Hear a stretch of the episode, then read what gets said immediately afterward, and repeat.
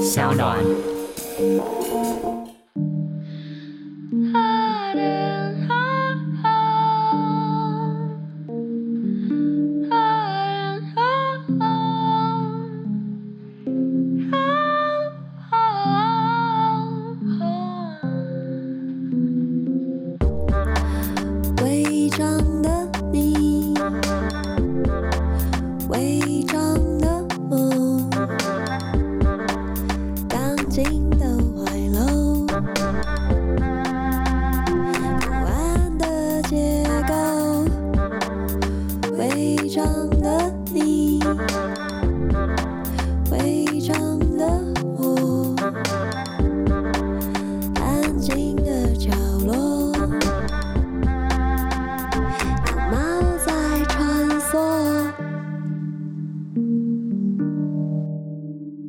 家好，欢迎收听商奥原创节目《违章女生拉拉链》，我是主持人李平耀。然后今天一样是请到我们的客座主持人严娜女士。大家好，我是违章女生拉拉链。今年最开心的事就是与童女之舞再相见的第一季客座主持人严娜。大家好，每一次都超浮夸。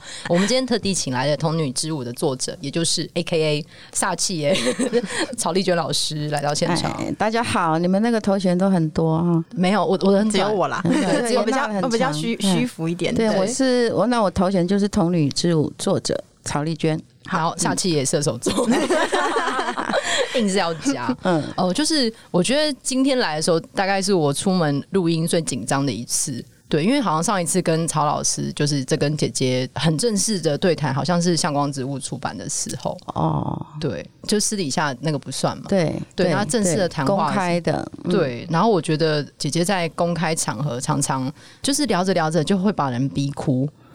对，我觉得姐姐是有这种可怕的魅力，可怕。对，我自己会很想要问一下严娜，就是第一次读到《童女之舞》是什么时候呢？哦，就是那个一九九九年。出版的时候，然后那时候我是高中，嗯，对，然后我记得好像是从我爸的书架上拿到的，还是说颜坤阳老师的书架？对，或者是说 那时候高中校刊社在做那个女同志专辑的时候，去经济书库买，我已经忘记是哪哪一个来源，但是我第一次读到是高中的时候，嗯、然后一读之后，整个觉得好像内心从里到外被掏出来，然后又翻开来，又洗过，再塞回去的一个过程。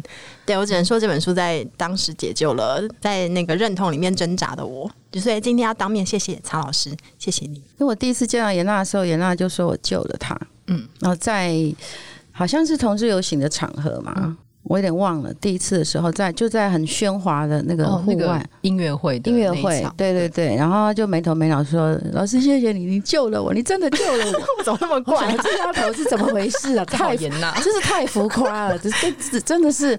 然后我就不知道怎么回答，就是我想我很害怕，因为救人是多么可怕、重大、巨大的责任，所以我我想我都不要承认我可以有曾经救到谁。如果有，我觉得那是你们自己。救到你自己，嗯嗯嗯，是故事救了你，那我就是把故事写出来，嗯，写的初衷我没有想要拯救谁这样子，哎、嗯欸，这样讲好严肃哈。不会，我们等一下会打开。Okay, 好，我们就由颜讷来看。我自己读到的时候，我好像也是跟曹老师聊过，就是也是高中的时候嘛，就十五六岁的时候读到的。嗯，对。然后我那时候第一次读到，而且我也忘记他是在一个地方的书店进的书，好像是那种已经倒光的那个诺贝尔书城。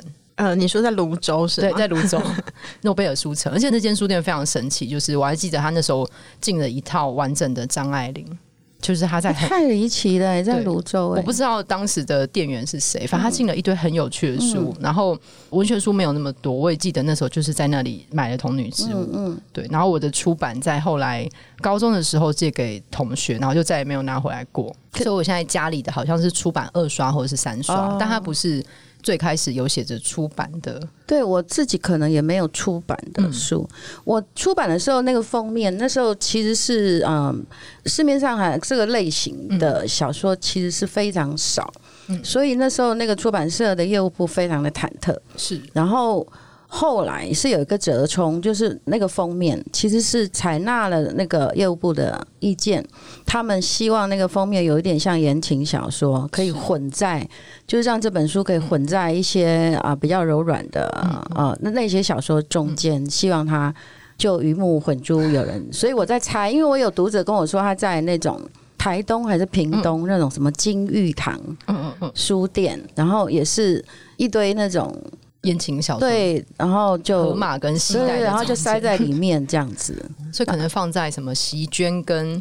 那个什么什么坏坏总裁爱上你之类的，我左晴雯，OK，对，然后然后也有读者就是觉得怎么会放在这里，然后他就会把它抽出来，是，然后就把它放到他觉得应该去的柜子，放学途中，然后就回家，觉得嗯，他把自己安顿好了，这样，然后就因为他他是不能把书带回去的，所以他只能下课就绕过去，嗯，把它放好，然后再回家，时常进行这样的。动作，我听到这件事情的时候，其实我很想哭。嗯，觉得，哎呀，这个辛苦的孩子，嗯，因为他在安顿书说，其实也在安顿自己，试图去找一个空间，一个书柜可以收容当时自己的那那个浮动的心嘛。对呀，啊，嗯，那那时候最开始他登的时候是在报纸上吗，在联副。对，然后它是慢慢的连载，我记得三天吧，好像是三天还嗯，因为几年前那个有一个在版的一个活动上面，我记得是有读者说过，当初是在简报上小心读完的，然后甚至可能家里还收藏发黄的简报。对，我有遇过，嗯，就我后来因为网络普及之后，嗯、我在网络上有跟应该算是第一个世代的读者，就后来就认识了，嗯、然后后来就变朋友。然后那时候我们都匿名嘛，嗯、那后来我们就网友要见面，然后大家就那边说啊，我叫什么什么，没有哦，我们都知道那个小光，可是他我们不知道他叫李平遥，然后他就哦，我叫李平遥啊，嗯、那我是什么什么，我在做什么这样，那大家都讲，我就想说那那我要讲啊，我就说哦，那我是什么什么什么，我就说哦，那我叫曹丽娟，那我就是一个写字的这样，他们说哦，曹丽娟好，然后天天每个人都这样讲，以后他突然就整个那个。空气凝结，然后都没有人讲话，然后接着就有一有一个人就尖叫，然后就看着我。那时候我觉得很恐怖，他说：“真的是你是你吗？就是写那个什么什么那个你吗？”我说：“嗯，对对对，是我。”我就好像被审问这样子。然后刚好在其中有个人的家，然后那个人就说：“你等一下，你等一下，你等一下。”我说：“哦，好。”他就冲进去，然后噼啪啪啪啪，我刚才听到很多声音，翻箱倒柜。然后后来他说：“好，你们可以进来了。”这样我们就进去。他就站在一个很高的凳子，然后爬到那个，就从他的那个衣橱上面搬出一个箱子，就打开，里面就是简报，是黄了。然后我看了，觉得我那个全身鸡皮疙瘩都起来。我觉得怎么能？嗯，就是后来我在这次的序有讲，就是我觉得是这个故事把我带到很多人的面前，是他把我带到我自己可以去的更远的地方。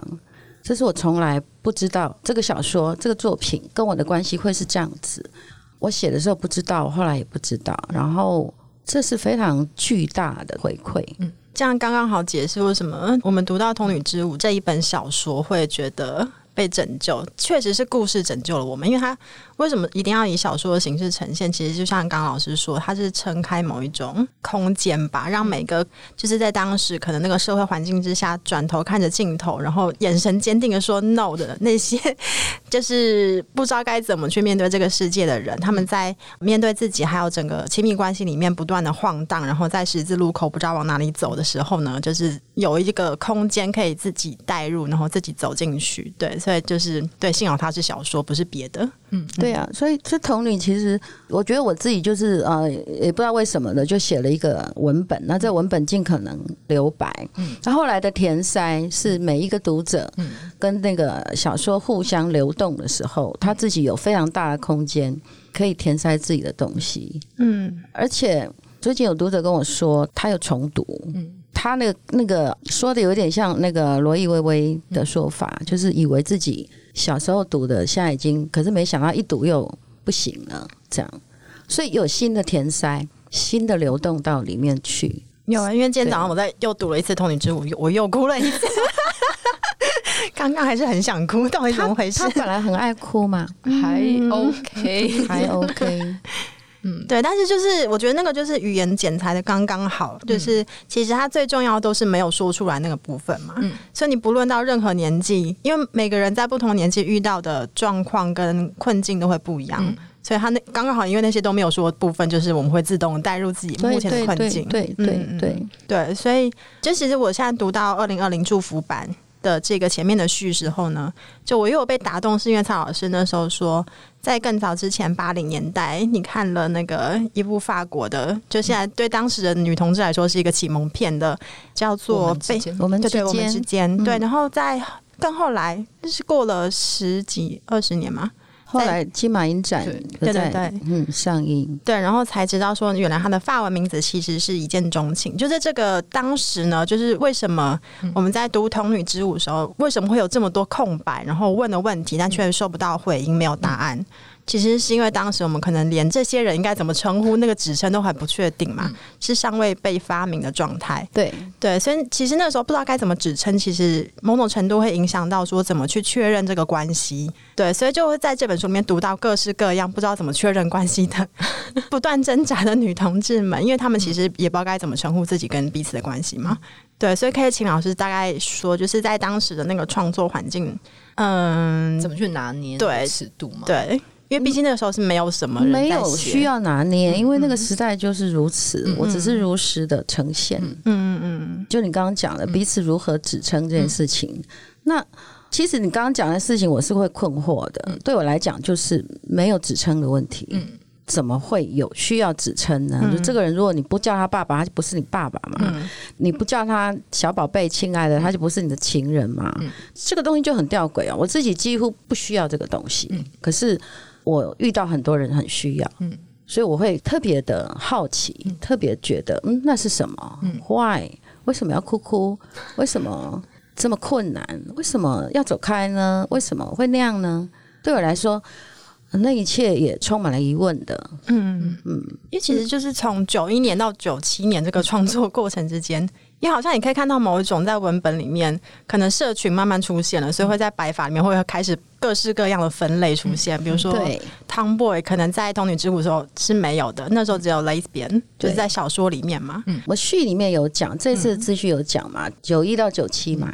其实我没有认识任何新的朋友，所有的。能够得到的资讯，就是我在序里面讲的，嗯、能够读到那一点点岛屿边缘女朋友就几个刊物的文本。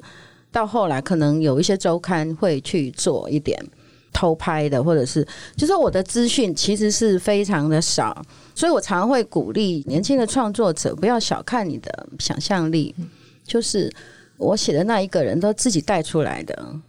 那个写了 A，他自己就带了 B，就是你写小说的时候，你非常的确定你要做什么，你是那个主宰的时候，他们其实会把把他们需要的 partner 带来给你看，嗯，你是可以相信故事自己会走的。那我要做的就是去判断，在这样的篇幅里，这个人物、这个对话、这个情节，他会不会浪费？我其实不节俭，可我写小说非常的节俭。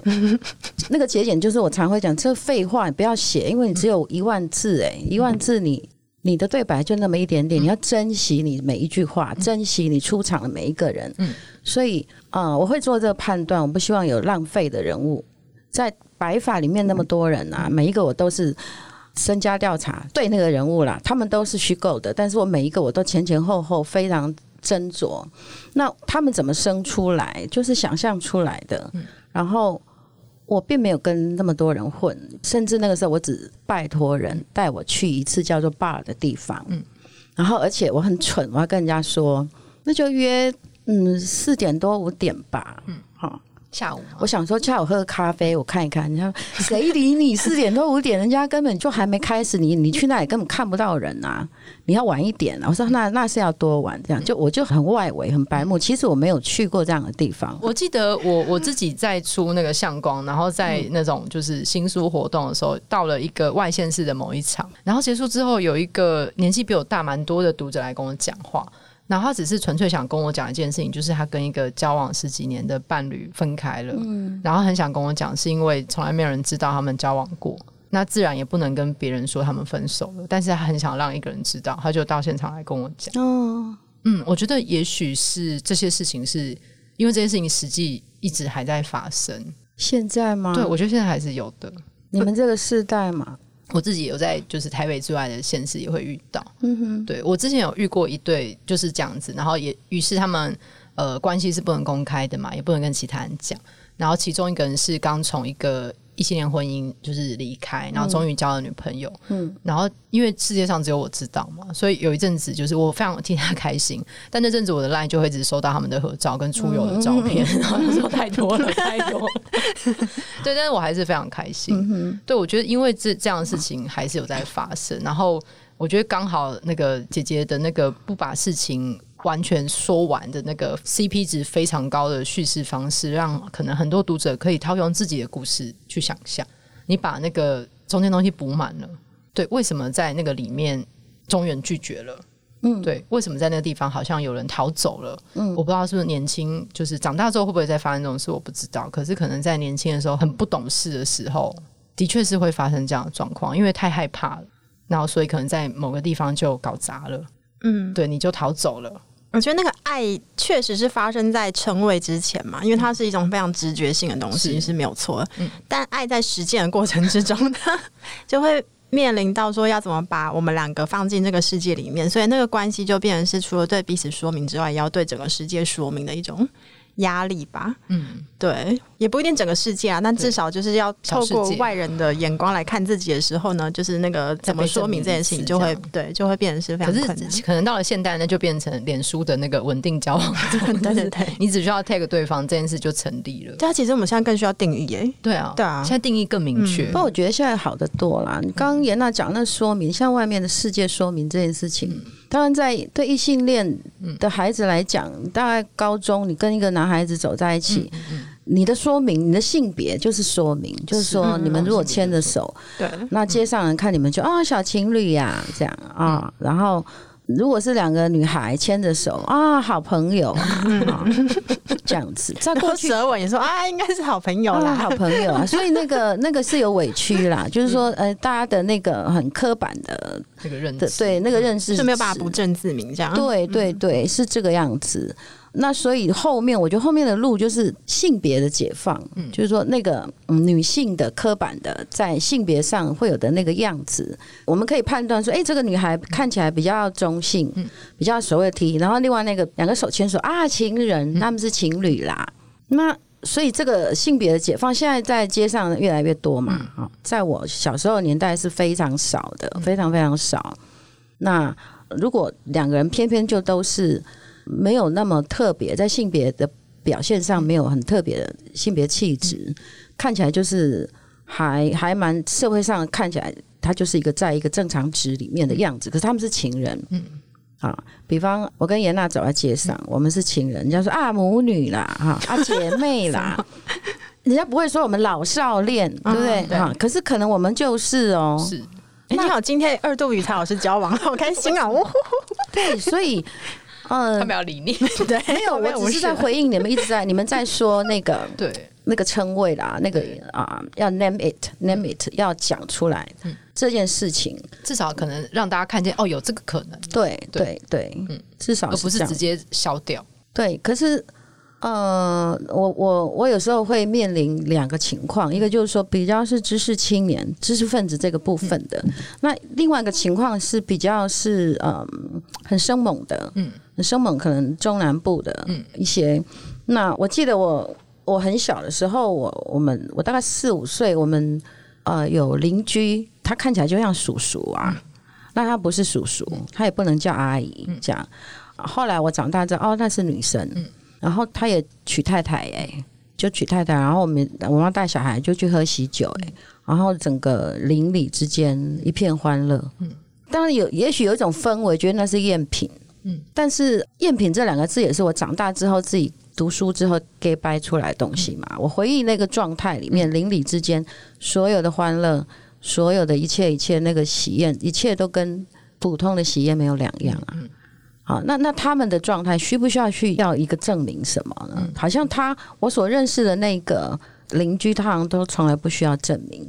可是这很吊诡啦，因为他有证明，他怎么会没有证明？他就是男人婆啊，他就是永远穿那个西装裤、白衬衫嘛。就以前人大家觉得啊，不男不女哎，不男不女，那个就是他的标志了。他有，对啊，所以我觉得那个部分是困难，就是说再细分，如果再切的更细那个分类的时候。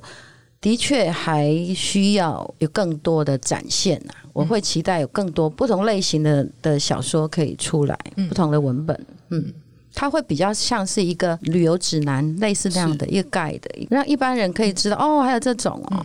我觉得一般人可能无法想象，你今天去路上问个阿姨说：“哎，那前面那两个人是情人，那两个人都穿洋装，都长发，你跟他说他们是情人，他会觉得他要昏倒了，他没有办法理解这个世界了。”嗯。所以，如果更多更多的文本，更多更多的文字的也好，影像也好，或者是故事可以相传、口口相传的，更多样化的，包括男生也是，更多样化。那下一个世代，在下一个世代，他可能从小就觉得那很正常啊。是对，我觉得那个从我们之间到一见钟情，或到后面出现 “lesbian” 这个词，它感觉有点像是本来那个地方是糊糊的，嗯，一片混沌。就是世界的起初是一片混沌的，然后后来出现了一个主要的资料夹名称，可能叫做 lesbian，可能叫酷儿，可能叫同志，嗯，然后再慢慢的下面的子目录才会一个个长出来，嗯，你很多细项，例如说男人婆、tomboy，然后不分偏什么，对，我觉得好像那个细项目慢慢的长出来之后，可能大家对于那个紫色。跟对于这个哦，两个人之间可以有了关系的想象，它才可以再打开。对对，我觉得这件事是很有趣的，嗯、就是我们好像在观察说，哦，可能一个我们常常十年做一代，那一个十年到底可以长多少东西出来？嗯，对，可能一个十年之间长出了各种的牛鬼蛇神也不一定，但是只要有那个东西长出来，或者是我们慢慢的细项越来越多，好像细项变多的时候，其实它有个坏处是边界好像稳固了。对，就像我们这一代是同分通过的一代。那难道没有结婚或是不认同婚姻的同志们，或者是他们的关系就不被认可吗？对，我觉得好像那个边界出来之后，可能还有之后要做的事情，也许是去冲撞那个边界，有没有别的可能？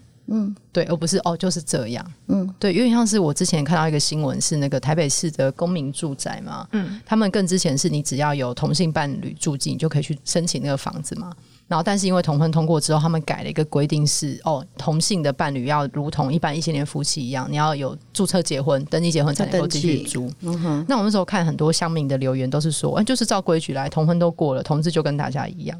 可是，在这个中间，心里难道大家不会觉得怪怪的吗？就是异异性恋的部分，异性的部分，异、嗯、性伴侣他们是也是需要。婚姻登记才可以去申请，对对对，就是申请一个家庭住宅的方式。Okay, 好，对。可是如果今天一对同志，他们就是以这种伴侣的家庭这样去申请。可是如果今天还会需要再做一个结婚的手续，他可能后续的配套会变成那双方的家长同不同意嘛？对，双方的家长或者家族里有什么意见？我觉得那个背后还是有很多巨大的那个你需要。击破比异性恋更多的关卡才能到达的，我觉得这会牵涉到家庭的定义啦。我们我们国中记得公民课本的对家庭的定义，就是说在社会学上是家庭是社会最小的单位，对，这里面并没有个人。嗯，那家庭是什么？我然后所谓的整个社会定义的家庭是法律的家庭嘛？啊，就是有婚约的那叫家庭嘛？我们三个住在一起不叫家庭啊，就都不是。我跟十只狗住一起，我们也不是家庭。就是一定要是这样，所以我其实对于你刚刚讲那个例子，我觉得那个就是一个比较是社会性的事情，就是说它是一个公众事务，它必然一定是跟着那个久远以来社会学上的定义，它主宰着我们整个社会结构里面非常多的事情。那尤其这牵涉到社会分配啊，很多东西那个分配它，它恐怕得要找到一个最大公约数，那叫做法律婚姻。好像是我我倒觉得它应该就是好做事吧，有一个分类，要不然就是会。非常难，因为如果没有住记，嗯、好像一般人觉得你你结婚你就不会分开，你就是个稳固的家庭，比那种没有结婚的还要稳固。对，这很天天才。所以啊，什么叫幸福哈？什么叫家庭？那个整个定义可能要重来。是，我觉得是要重来，那个结构是要重来。嗯，觉得这个是漫长的。嗯嗯，恐怕是不亚于同婚的路。我觉得，嗯嗯。因为碰到那个对对对更核心的东西，会碰到非常很多更顽固的社会中间分子。对，但我觉得其实童女之路很早就在碰，就是家庭的组成到底是什么，需要哪一些条件，他又碰又戳的。对，因为其实就是从一开始问说两个女生到底能不能够做爱，然后有一方说不行，一直到后来就是。女同志们开始纷纷进入了异性恋的那个婚姻的体制里面，去尝试做一个伦理里面的一个所谓外界认为正常的那个女性角色嘛。嗯、到接下来就是可能童女之我问在困惑着说，如果能够生一个孩子，会不会有一些什么开启一些新的什么空间？到再往后。孩子果真生出来，可是她变成一个女同志，在挣脱这个家庭的一个绊脚石，然后以至于母亲去恨那个孩子。我觉得各式各样。我觉得其实《童女之舞》最好看，就是因为这些角色他们都还在困惑，嗯嗯，他们是不停的困惑，然后就是也回到刚刚指称跟关系之间的那个位置跟连接，其实。这些角色就是透过他们不断的问说能不能够做爱，那做爱之后又怎么样？嗯、我不想要做爱，可不可以？嗯嗯、因为里面有角色是废文嘛，嗯、他就其实比大家都更早看到做爱是怎么一回事，然后意识到自己里面有鸡巴跟卵蛋这样子的那个冲击，到就是他不断在很后面才开始探索自己。对，我觉得这个东西其实也是在不断的去试图松脱，透过角色的困惑去松脱那个中间支撑跟自己身体之间的关系。嗯对，我觉得，嗯、我觉得没有困惑，应该就没有小说好写啊。嗯，对我来讲，就是因为困惑，就是因为我不明白，他不明白，嗯、就是因为没有答案，或者是说卡住了或什么，这个东西唯有如此，我觉得才会有要写小说的冲动吧。嗯嗯嗯，而且其实就是分分类发明出来之后，接下来大家就问说，那你要如何去符合这个分类？就是内容物的问题。因为当时也有人会说，哎呦，就是两个女生没有做爱，那他们是女同性恋吗？不是比较早年的时候会有人，对对对对，现在还有。我上礼拜才听到，就是几个，我想想看，他们三十几、二十几这样的一个组合，几个女孩子，那就在争论呢，两个女生可不可以做爱，然后是不是爱情？嗯。这有什么好争论？我不知道。然后就有 有人说，那个是闺蜜，就是好朋友。我说，那另外那边说，可是你会跟你好朋友上床吗？他说有时候也会呀。然后他说，哎，那可是那他说不一定要有爱情才有他哦，所以他有他的一个，嗯，就每个人对于新的秩序，对有新的秩序，他对做爱这件事情，他不一定要跟他爱情的啊啊伴侣有爱情的关系。他觉得如果对方愿意，他们也可以玩一玩这样。另外一边人就很激动，就是说，可是。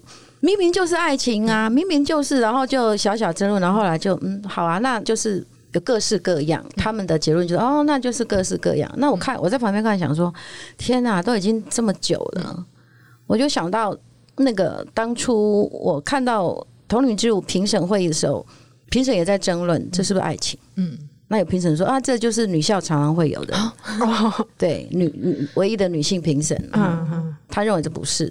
确实不是爱情，对对，就女校都会有，这就是一个啊模拟，还没有跟男生女校嘛，还没有接触男同学，嗯、所以会在那个啊青春期模拟的那个状态，大家就是扮家家酒，嗯、类似的，这这是我的话啦，扮家家酒是我的话，嗯、就是说那会模拟那个谈恋爱那个状态是、嗯、是一个游戏这样子，那那应该不是爱情这样，嗯、那样的争论，类似这种东西一直到现在，嗯、然后对于中原为什么说不可以不可以这样子？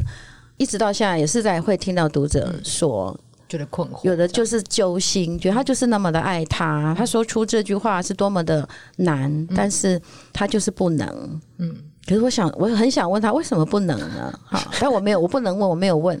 那以前刚发表的时候，也有一派的说法说这是一个恐同的小说，对，因为。因为最后就是不行，嗯，不可以，哦 okay, 结果论的，对，结果论这样，嗯、那我我都觉得，哈哈，恐同小说，我都觉得。那如果这是恐同小说，那以你的名字呼唤我，最后也是不可以，它也是一个恐同的电影吗？对呀、啊，对呀、啊，对呀、啊，嗯，嗯，那所以都要写到大家就是。要能够安居乐业，然后手牵手 往前走。中共的影视规则，对对对对对对对，然后不可早恋，正能量啊，各位朋友，早恋必须要修成正果之类的，不可早恋好可怕。对，不趁年纪轻的时候，嗯，对啊，还要这么正能量，对啊。可是文学里的正能量就会很无聊，哎，就如果不冲撞，没有疑问。写起来很无聊，写出来读的人更无聊啊，嗯、会生气，对，会生气、啊。但之所以那个大家会各自有诠释，就是因为他成功了嘛。因为到底为什么不可以？就是因为小说没有给明确的答案，对，对对这就是厉害的地方。对，而且我觉得可能读者每个人，我自己也是，你自己去读的时候，一定是用你所能理解的经验值去读的。那有时候你读一些小说的一些小说人物的想法，就是你还没有经验到那个东西，所以你就过不去。嗯，你会觉得那个段落跟段落之间有个空洞，可是那个不是作者叙事的空洞，那个是自身经验还没有抵达的那个空洞。是是，是，其实写作也是一样哦。嗯、我发现写作写作的呃，有时候我们我们年纪还小的时候有看到某个东西，嗯、其实我们已经看到那个。远远的东西，可是因为它好远哦，我们还没有跋涉到那边，所以还没有能力去描绘这个跋涉的一路上的一些，所以。有些小小预言家，我们说看到别人不会相信你，因为你没有能力去描述那过程，他认为你是假的，乱讲，没有办法把那个中间的运算式写出来。对对，但其实他看到可能是个真相哦。对对，心算已经算出来，对对对对，还没有到这样。对，那比较天才人可能可以靠一些方式，也还是可以抵达。可是大部分我觉得还是要等啦，要等。像我看到有一些，不管是写的人，嗯、或者是我自己在读，我就很同意你刚刚讲的，嗯、的确是有啊，写的人的生命历程，或者读者自己的生命历程是有相当的关系。是，我自己重新在读的时候，其实我觉得我长大之后，因为小时候会很执迷于一直重看《童女》，嗯，但长大之后，其实看书里的另外几篇会有不同的感觉。例如说，你怎么去写跟父亲的关系？对，然后我又看到那个姐姐在这一次的。重新版的那个序《天真的岛子》里面写到说，联合文学嘛，在父亲的墓前烧给他。对，然后或者在父亲的遗物里面发现了点用红笔评点的《童女之物》的简报，对，嗯、有用红笔画的东西嘛。对，对就他有觉得这句子写的真好的，好像是哎、欸，我推敲很久，哦我没有办法，我爸走了。对，我想这一句画起来是什么意思？画了什么啊？看起来应该是家具吧？嗯嗯，就画圈圈这样。觉得你写的很好，对，有一些线条之类的，嗯，就觉得那个重新再收到，然后以及我觉得经历这件事情，然后到能够把它写出来，这个过程其实是最长的。就是我觉得可能作为一个写作的人，你要把你的经验写出来，我觉得这件事很可怕、欸。对呀、啊，我自己也无法想象。哎，就是其实《童女之舞》很神奇，它一九九九出版到现在。嗯他就绝版过两次，嗯，啊，他其实一直在印，嗯、就是慢慢的印，这样，我我自己也不知道，因为以前也没有什么排行榜啊什么，我我不知道他在卖哪里卖，我搞不清楚，就收到版税，收到报表，我就看一眼，然后就，总之我不是会去记录这件事情，然后我甚至我也不知道别人的书是怎样，我觉得，因为我我写歌词版税也是一收，可能一来就会好多年嘛，好，因为会翻唱啊什么的，那。这件事就是一个工作上，就是这样一件事情。它跟书其实已经有点脱离，我又我把它切开来看了，这样子。它这个工作事务，我收到报表收起来。那书书在卖，我我一直没感觉。嗯。然后他绝版那两次都是我自己说不要印了。嗯。这样，第一次出版社跟我说的时候，说要想要做新版，我说干嘛要做新版？就不要印了吧。我觉得一个人怎么会自恋？大家一直要把自己的书一直一印再印，这是什么什么奇怪的自恋？我觉得我我有一点没有办法接受这件事情。然后所以我就是不要印了。他说：“哦，好，那这样就绝版了。”我说：“那就让他绝版啊！”我这样讲很潇洒，因为我们这我们这一辈写作者常常你一出版手刷就绝版了。就是一个非自愿性的绝版，我们是被绝版。然后对啊，就绝版了。然后就我我不知道那什么时候绝版。总之后来开始就才我才啊、呃、有朋友教书的朋友跟我说，嗯、或者有辗转有人说，哎、欸、买不到，我们学生买不到。对，去那个对去，比方去女书店也买不到，我就打电话去女书店说，哎、欸、你们没有铺书啊？他吵，没有书啦！我说怎么会没有书？你去跟大田讲，那时候是大田，我就打电话到出版社，我说你们怎么没有给书店书？学生买不到啊！他说：“草，你忘了吗？你说让他绝版吧，所以我们并没有再印啦。射手座讲完自己就忘记的事情。对，然后所以才会有妇科。是复刻是为了这件事情，因为那个就是我被念的很惨，这样。我想，我我又为了那个好了，不要再念了。我这件事情总要解决的，那就再印吧。这样大概就跟当初出书是一样。所以要对付你，就是在你耳边一直念念念念念，就会反多次他会不耐烦。对对。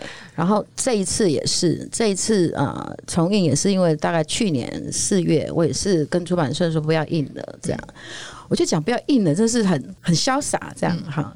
我也很羡慕那种不要印了那样的作者，就我觉得很帅。我们现在这一辈都可以说不要印了，我觉得我觉得很帅。不会啊，反正就是后来也是被迫，然后这次小光有加入，逼迫我，就是说，我说出来，也是念念念念。我说没有念，那我就说该买的人一会买人都买完了。他说姐姐还有下面的，还有新的生出来了，很多，还有更小的，还有更小的。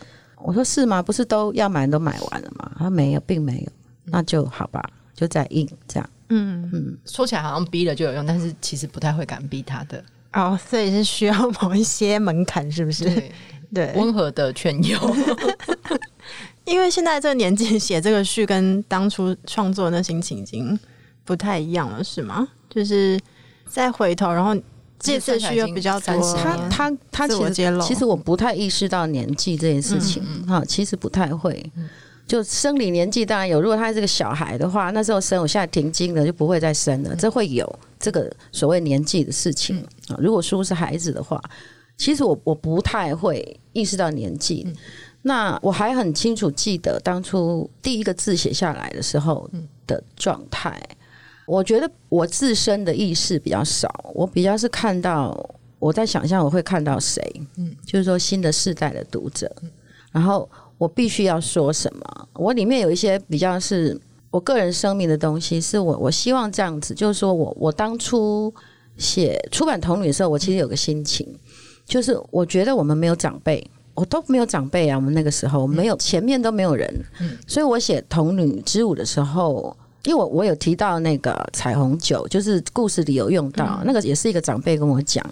那所以，我希望我那时候其实有一个很奇怪的愿望，就是希望他如果好把它印成书，那那个时候比较纯真，就那时候的读书人会觉得书就是可以留下来的。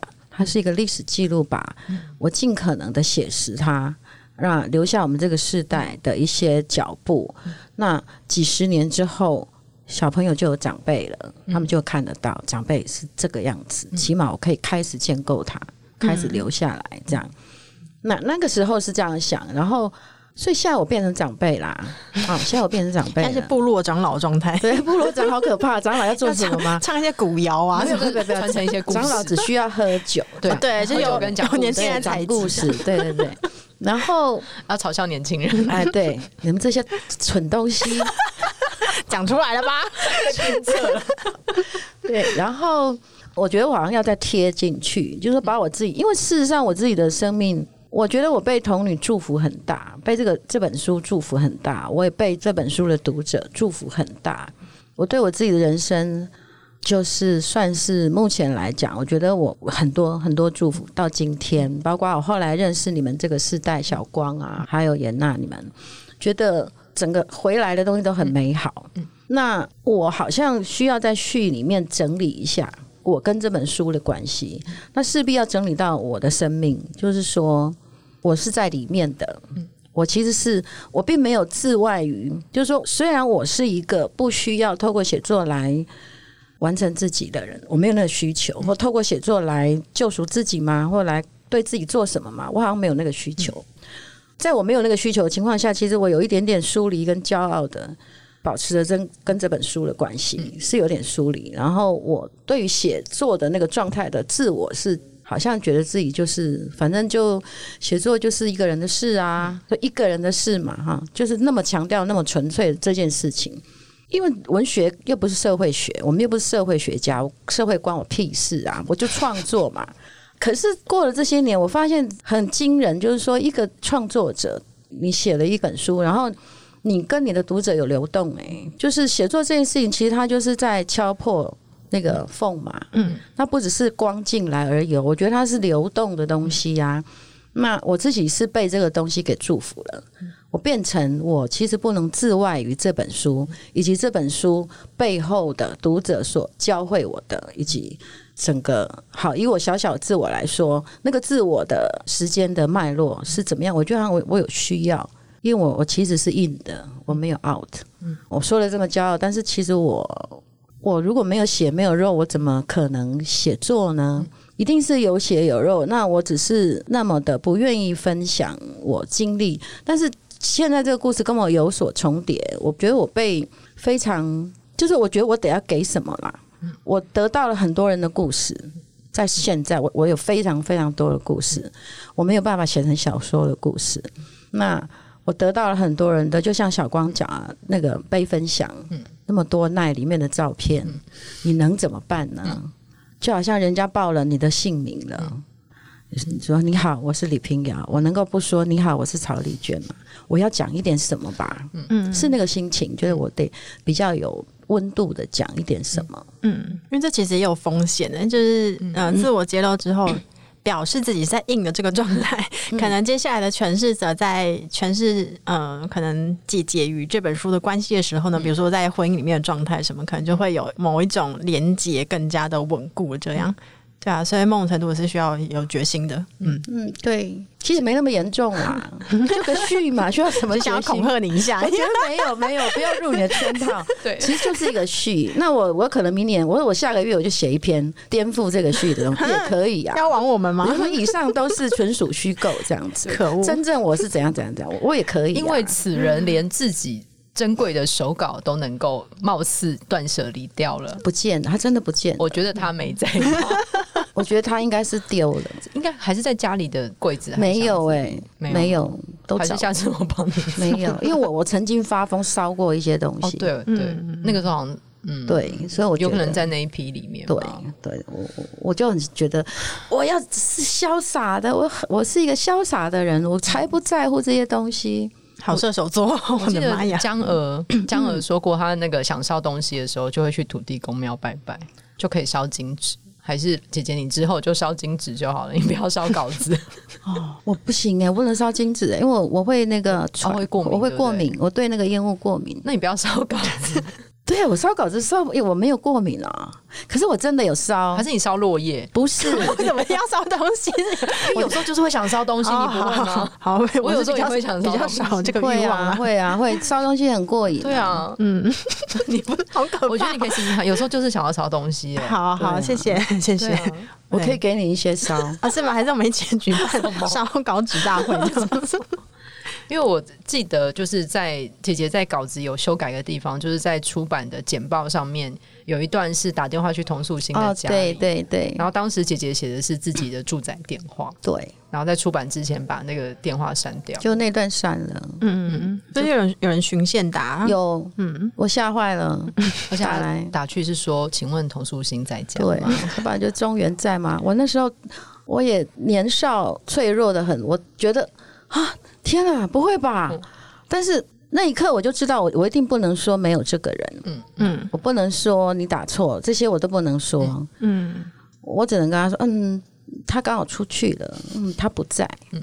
因为那个小说真的代入感太强了，因为我以前小时候觉得我自己是童素心，真的吗？我就会自我幻想，因为那时候要破坏我的想象。对不起，你是童素心，我就自己觉得我是比较像那个角色嘛。然后因为就是那个曹瑞仁导演不是来花女拍那个《童女之吻》公式版嘛，因为我就去应征灵演，那我就在你那个你你那个把里面写的很精彩啊，你那篇写的非常非常好啊，谢谢。对，然后我就写了一段，对对？我就是看着你那一篇，然后我就跟那个编辑主编讲说。我觉得老师前面天真的导词跟你后面那段，我觉得超级完整，就很神奇。我觉得没有介入的空间，很神奇的互相在对话。我觉得那个对话很棒，就很神奇。我就觉得我决定退出。不要这样，自己不觉得吗？是互相有一个互。我觉得你们那两篇我看的真的是热泪盈眶。我就跟主编就说，我觉得我不用写，我就是放推荐语。才不是，真的，你这是我真的觉得那样很够了。我觉得在我不要介入你们的空间。你们现在是怎样？不是我要 说的是，我当时。看着苏慧伦她演童素心的时候，我就是用一种恨意看她，说我才是童素心。但后来呢，我的就是所有我的演出都被剪掉，我才发现说没有，我不是童素心，我就是一个灵演而已。你在公车的后座睡觉？没有，公车后座很努力的诠释这一整场戏。那你说你的脸都没有露出吗？没有，剪到你的腿。哦，唯一一场最接近就是我要从那个旋转楼梯走下来，然后我朋友在下面喝饮水机的水，我就是要走近他这样子。对，然后走下来我就。不断用我的小腿在演戏，后来发现说，对，只剩下小腿，没有上半身，因为上半身要走下来之后，就被剪掉了。嗯，表示小腿很不错吧？这是我人生的预言。可是那就是你的小腿是那个年代的高中女生的小腿，是个集合重点呢。小腿是重点。中原一出场的时候就是腿啊，可是我腿比中原短很多啦。对，我高中的时候其实想想要试着就是从窗户 爬跳过去。哦，我可以，因为我高中我打球。你比较高啊？也没有没有很高。哎，那你们高中游泳的时候会一直在幻想自己是同素心中原吗？那个部分还好，哎、欸，没有没有是吗？好，对，OK。我在划水的时候也想说，哎，中原不要来追我，大概是这样子吧。嗯，张老师就用很怜悯的眼神看着我，眼神里对不起透露许多讯息，但他一句话都没说。OK，这就是 充满了怜悯，这就是姐姐的智慧。对，我就不攻自破，好，我先 自己从舞台上面缓缓的那个落下。OK，谢谢。嗯、那今天非常谢谢曹老师来我们的节目。然后我觉得关于《童女之舞》这本书，就是我觉得每一篇故事一定都会带给不同的读者自己独一无二的代入感。对，然后也会在读到的一个瞬间，你其实不管是第一次读还是你再读，我觉得每次读你都可以找到一个新的缝隙。然后理解一些哦，原来当时我没能理解的什么这样子，然后非常推荐给大家《童女之舞》。嗯，我觉得有点像是那个里面《Return to Innocence》，嗯，就是在解释这首歌的时候，不是有说，因为它采集了原住民的歌谣嘛，然后是中间有长老，外面有一圈一圈一圈越来越年轻的人。我觉得这本书 到现在就是这个状态吧，就去听的音乐嘛，音乐就是这样，音乐嘛，有有对对对对对啊，不是后来版权还有出现问题。嗯但我觉得这个书在二零二零年重印，它作为一种祝福，就是长老在中间唱歌与喝酒，然后外面年轻的人不断的在像洋葱的一样加入。对，我真的不要当长老哎、欸，没办法了。